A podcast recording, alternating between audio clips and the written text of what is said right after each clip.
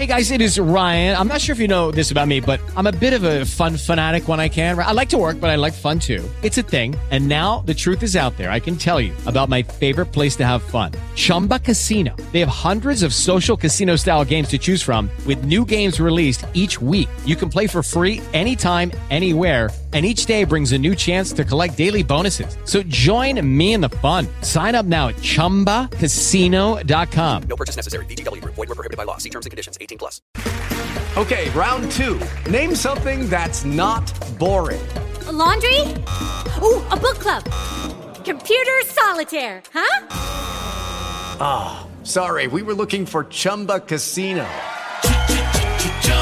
That's right. ChumbaCasino.com has over 100 casino style games. Join today and play for free for your chance to redeem some serious prizes. ChumbaCasino.com. No purchase necessary. Full prohibited by law. 18 plus terms and conditions apply. See website for details. Você provavelmente já ouviu falar em casos de preconceito e discriminação de pessoas por conta de sua opção religiosa. Esse fenômeno acontece no mundo todo e está presente em quase todos os momentos da história.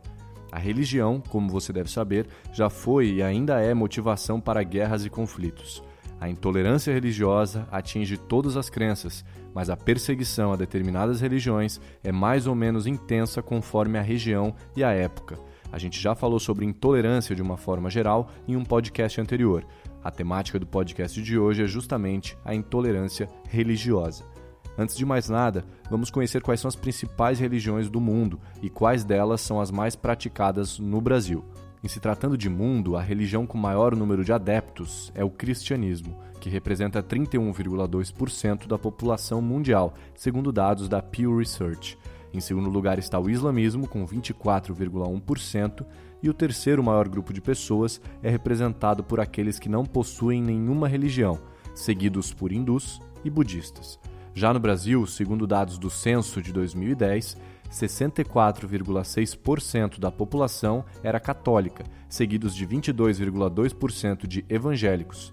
Assim como no mundo, o terceiro maior grupo no Brasil é representado por aqueles que não têm religião. Em seguida, estão outras religiões, como o Espiritismo, a Umbanda e o Candomblé. A história da intolerância religiosa é uma história de séculos. No Império Romano, os católicos foram perseguidos. Na Idade Média, católicos perseguiram judeus e pagãos. No Brasil, os portugueses não aceitavam as crenças religiosas dos índios e os catequizaram, e já no período da escravidão, proibiram os negros de cultuar seus deuses. Esses são apenas alguns exemplos. Segundo o professor Antônio Osaí da Silva, a raiz da intolerância está na transição das religiões politeístas para as religiões monoteístas. Isso porque, ao reconhecer a existência de um Deus único, as religiões deixam de aceitar a existência de outros deuses, ou seja, não se pode haver concorrência. É daí que surge a ideia de guerra santa, isto é, a realização de conflitos para afirmar a concepção de um Deus. Para o professor, a intolerância é resultado do medo e insegurança e da necessidade do ser humano em possuir certezas, e conclui que ela é alimentada por grupos de poder e interesses. Por isso, para entender a intolerância a determinadas crenças, é necessário uma interpretação completa do contexto social, político e econômico. O artigo 5 da nossa Constituição atual prevê que, abre aspas, é inviolável a liberdade de consciência e de crença, sendo assegurado o livre exercício dos cultos religiosos e garantida, na forma da lei, a proteção aos locais de culto e suas liturgias. Fecha aspas. Mas nem sempre foi assim. A Constituição de 1824, por exemplo, declarou oficial a religião católica no país e proibiu a realização de cultos públicos de outras religiões. A partir da Constituição de 1891, houve a separação oficial dos assuntos religiosos e do Estado, ou seja, o país passou a ser laico. Isso significa que não é permitida a interferência de assuntos religiosos na atuação do Estado. A Constituição atual, além de manter a determinação de que o Estado é laico, garante a liberdade religiosa. Apesar de nossas leis determinarem a liberdade religiosa, exercer uma fé pode não ser tão livre assim no Brasil. Considerada crime de ódio, manifestações de intolerância religiosa são comuns no país e ferem tanto a Constituição quanto a Declaração Universal dos Direitos Humanos. Segundo o Disque 100 do Ministério dos Direitos Humanos, há, em média, uma denúncia de intolerância religiosa a cada 15 horas no Brasil. Acredita-se que esse número seja maior, pois muitas ocorrências não são denunciadas. Segundo dados da Secretaria Especial de Direitos Humanos, de 2011 a 2014 foram feitas 504 denúncias de intolerância religiosa. As religiões mais atacadas foram as de matriz africana, Umbanda e Candomblé, e em segundo lugar estão as religiões evangélicas, e em terceiro, as espíritas.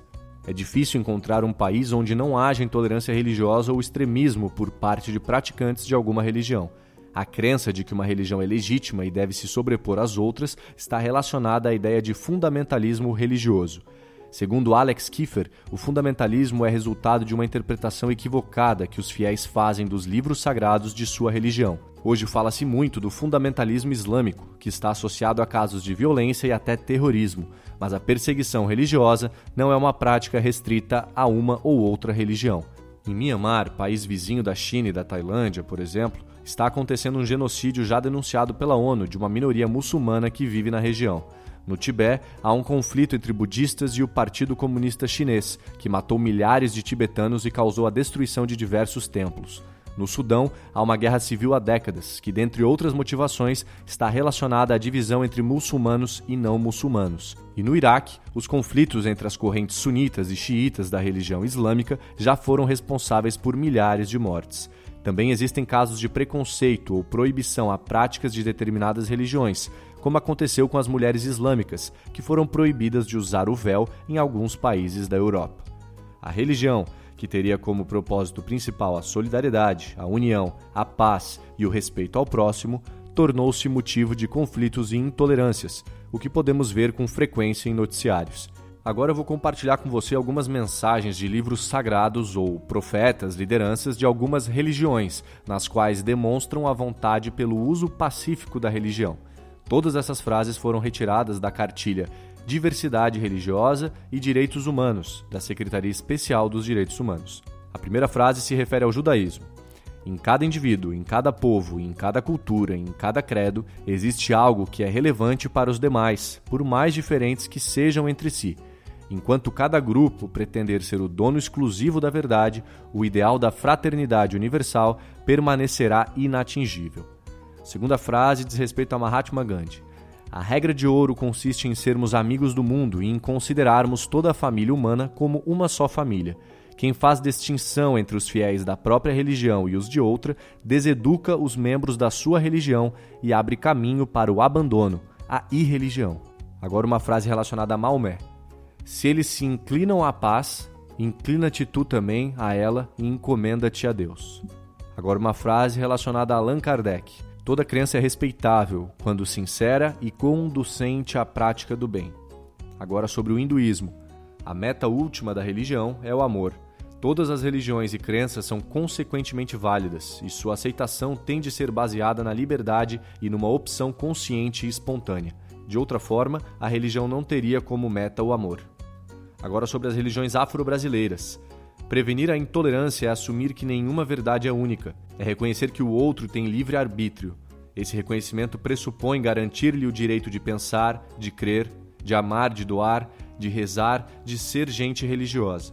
Gente que exercita a missão sagrada de reconhecer no outro a imagem e semelhança de Deus, Olorum ou Javé. Agora sobre Buda. Em verdade, jamais se destrói o ódio pelo ódio. O ódio só é destruído pelo amor. Este é um preceito eterno. E por fim, relacionado a Jesus Cristo. Bem-aventurados os que têm fome e sede de justiça, porque serão saciados. Bem-aventurados os misericordiosos, porque alcançarão misericórdia. Bem-aventurados os puros de coração, porque verão a Deus. Bem-aventurados os que promovem a paz, porque serão chamados filhos de Deus. Bom, como a gente pôde ver nesse podcast, a intolerância religiosa está presente no mundo todo e em diversas épocas da humanidade. Crenças que perseguem, ora são perseguidas. E essa dificuldade em aceitar a existência de um Deus diferente do seu foi e ainda é motivo de grandes tragédias. É importante que a gente tenha em mente que a gente vive num mundo plural, formado por diferentes pessoas com posicionamentos e crenças distintas. E assim como as frases que eu acabei de ler para vocês de diferentes pensadores e religiões, elas trazem como base o amor, o respeito, a tolerância. Então que a gente mantenha esse pensamento em mente e replique isso daqui para frente. Caso você tenha algum contato com uma situação de intolerância religiosa, e não apenas religiosa, mas intolerância de forma geral, você pode fazer uma denúncia anônima no Disque 100. Se você gostou desse conteúdo e quer aprender mais sobre esse assunto e muitos outros, acesse o maior portal de educação política do Brasil, politize.com.br.